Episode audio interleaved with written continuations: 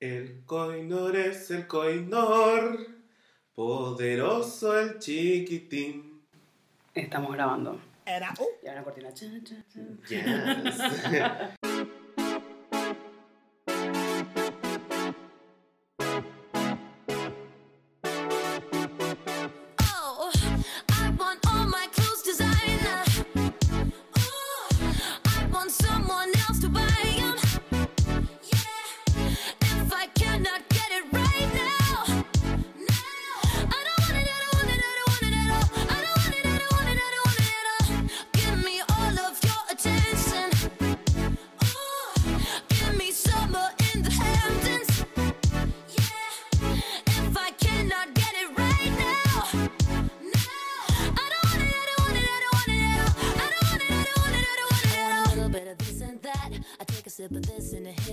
Hola, estás en la Inditeca y este es el oráculo con más turbina. Preguntas para Masturbina. En Sí. el Curious Cat. Vamos a leer los mejores Curious Cat que estuvimos en estas últimas semanas. Arrancamos. Mastur, normal es pensar que ya no me voy a enamorar más nunca luego. Después de vivir un duelo por ruptura, estoy rechazando a cualquiera que se me presente. Incluso varios manes que son buenos. Y sí, es re normal. En, en realidad es parte de- de- del duelo. Cuando uno va aceptando la ruptura, en un momento da como, como una mini muerte, ¿verdad? Tipo, así tipo así, un, ¡oh! algo dentro tuyo así. Che, algo importante me parece, es tipo, no hay un, un tiempo estimado para el duelo. Es muy personal. es- Sí, ¿verdad? es re personal. Sí. Suele pasar todo- que la gente comenta, bueno, pero ya está, ya está, ya fue, ya tenés que soltar, no sé Y qué. sí, o sea, tenés que soltar, ¿verdad? Sí, Pero no obvio. significa que vas a hacerlo mañana. tipo, ay, gracias por decírmelo. Soltandos. Último comentario nomás. Sí. Es muy necesario justamente asimilar esa, esa pérdida, tipo, que- estás tipo en reserva emocional, por Ujú. así decirlo, hasta que te sientas mejor. Eso naturalmente se va a dar. Y tranqui, si no estás listo, Claro. no te apures. Sí. Otra pregunta. Doña Mastur, te quiero hacer una consulta. ¿Cómo es el tema de las casas? O sea, ¿qué significa? Tipo, ¿es la conexión con qué cosa o cómo? Tipo, Mercurio casa 4. No sé si alguna vez te hiciste la carta astral. Tiene el dibujo de una rueda que en el centro estaría la Tierra, porque así de ancient es la astrología. tipo usa la teoría geocéntrica. Y alrededor de esa rueda están los 12 signos que se dividen en 12 áreas distintas. Em, algo parecido a esa división serían las casas. Sin embargo, las casas giran todo el tiempo y una casa puede comenzar a la mitad de un signo y terminar a la mitad del otro. Es así como si fuesen dos ruedas, una encima de la otra. Y la comienza con la línea del ascendente, donde es la casa 1, que dicta la apariencia personal, la actitud, en cómo reaccionas al mundo a primera. Y es como la energía general que direcciona a todas las otras, ¿verdad? A esa primera casa le siguen otras casas que todas tienen significados relacionados con áreas de la vida. La segunda casa es sobre cómo manejas tus recursos, el dinero. La tercera casa es de la comunicación y de relaciones em, primarias. La cuarta casa es del hogar, de la madre, la familia, en tu círculo más íntimo de amigos, and so on. Por lo que cuando tenemos una, cuando vemos nuestra carta astral, generalmente vemos tres cosas. Eh, el planeta, en qué signo está y en qué casa está. Cada planeta tiene una energía distinta que es más o menos el qué. Por ejemplo, Mercurio es el pensamiento, la comunicación. Esa puede estar en un signo, por ejemplo, Escorpio, em, que va a dirigir cómo sucede esa energía. Entonces Mercurio elemental en Escorpio empieza a relacionar entonces cómo es la personalidad escorpiana. Quiere decir que Mercurio, la energía de la comunicación, se dirige en Escorpio siendo menos elocuente, más escueto, hablas poco, pero preferís decir lo esencial. También se suele decir que tienen tendencia a decir cosas hirientes, em, porque Bueno. y luego la casa, que quiere decir que es el lugar donde más se expresa la energía de ese planeta con esas características del que le dio ese signo.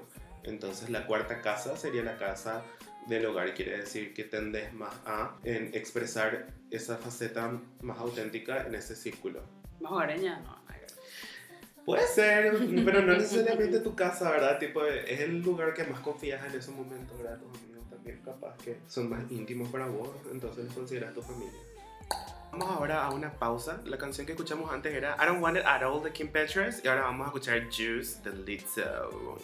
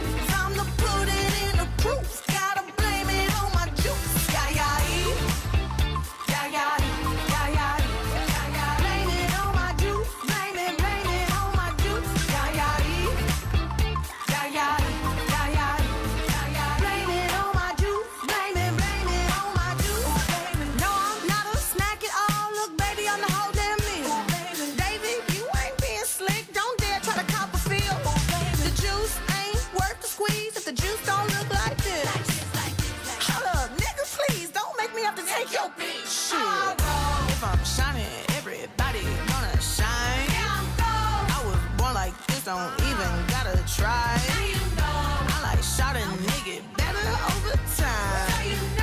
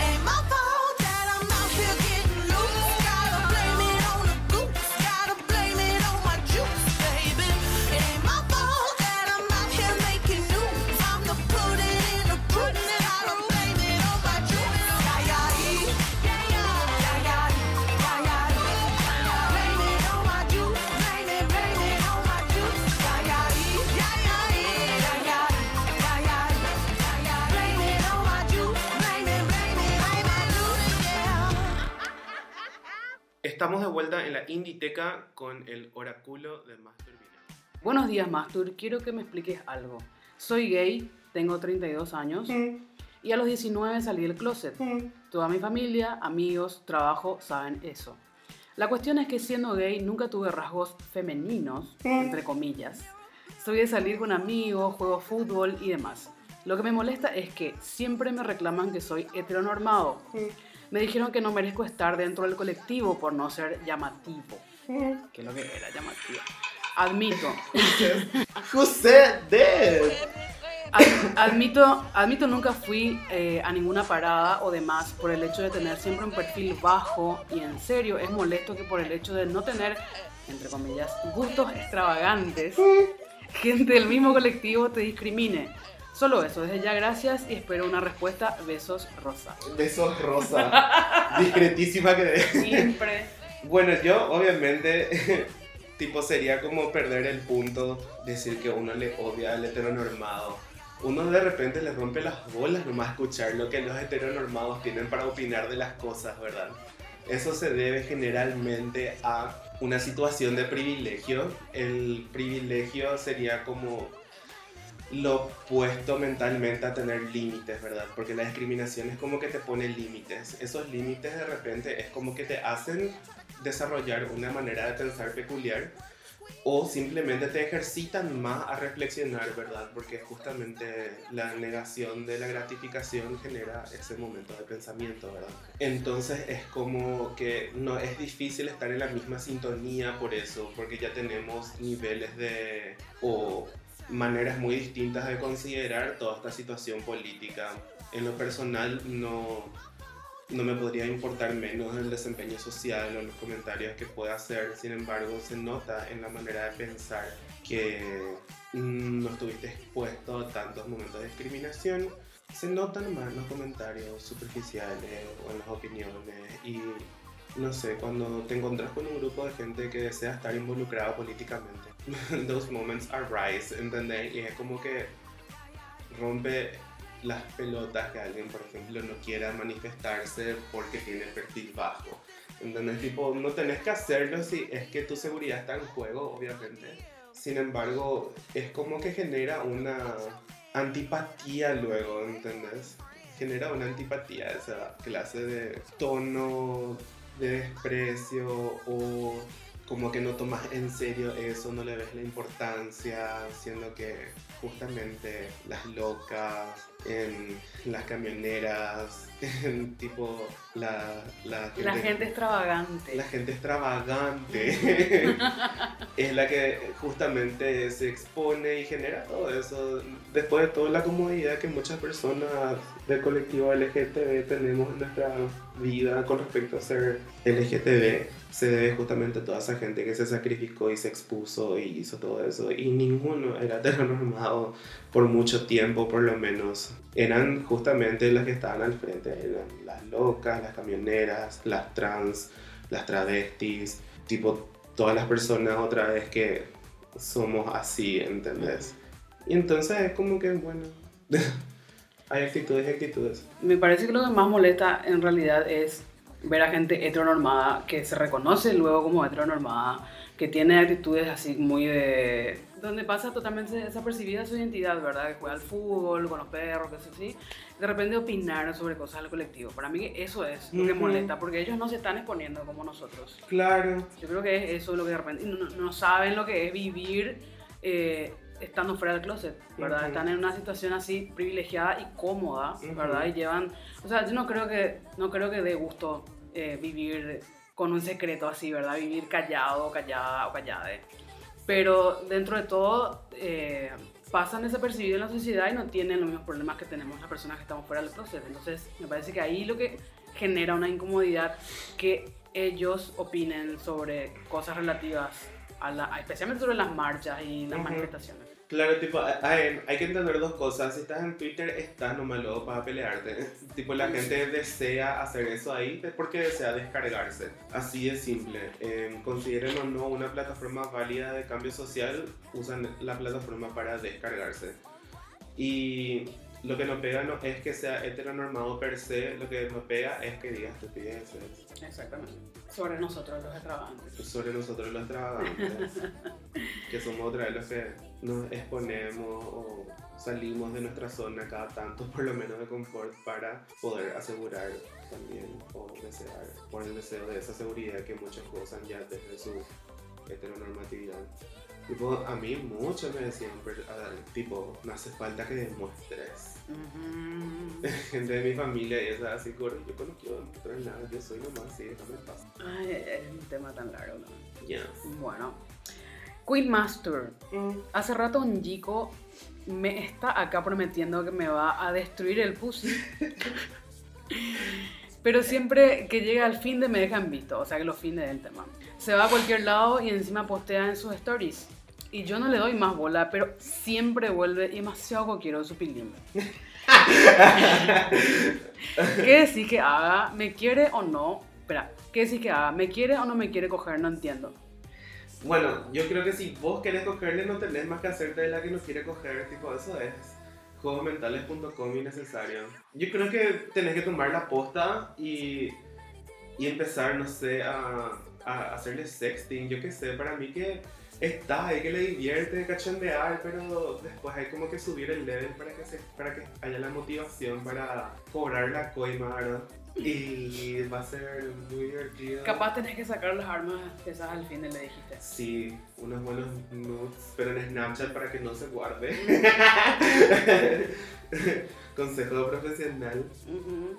Eh, sí, creo que también tenés que considerar que tal vez podrían coger entre semana para que él no tenga que sacrificar su valioso grupo de amigos por un orgasmo. Y, y nada, eso, Gordy, tenés que hacerle nomás ya, hacer la iniciativa. No importa que si sos nena o nene. Bueno, con esto concluimos eh, este piloto de El Oráculo de Mazepina en la Inditeca. Ahora estamos escuchando Bathroom Bitch de Holy Child y luego escucharemos Loki de Full Crate featuring Jade Inc. Bessies, Bessies, Can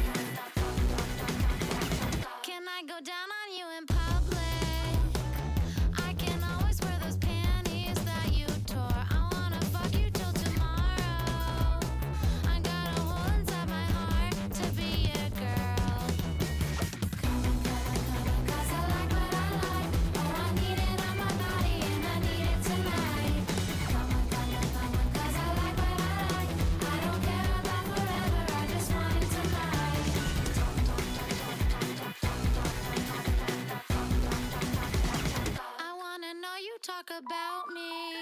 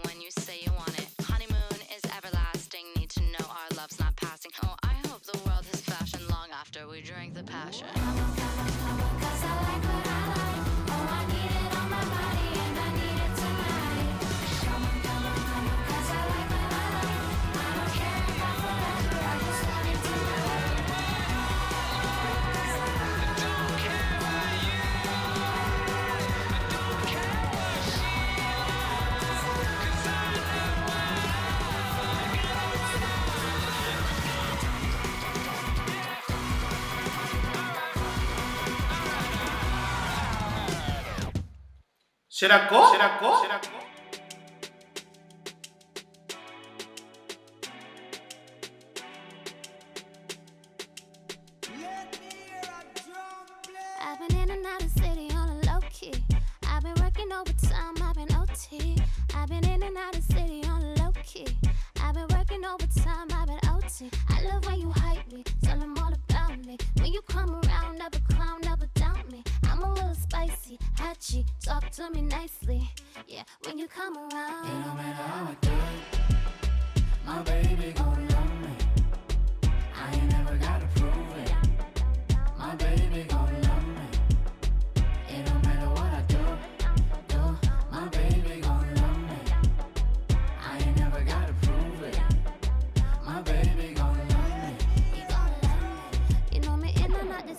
on a low key. He buy me this, buy me that, buy me everything. He buy me this, he buy me that. Everything I ain't never gotta ask. I love when you hype me, tell him all about me. When you come around, never clown, never doubt me. I'm a little spicy, hatchy, talk to me nicely. Yeah, when you come It around. don't matter how I do it. My baby gon' love me. I ain't never gotta prove it. My baby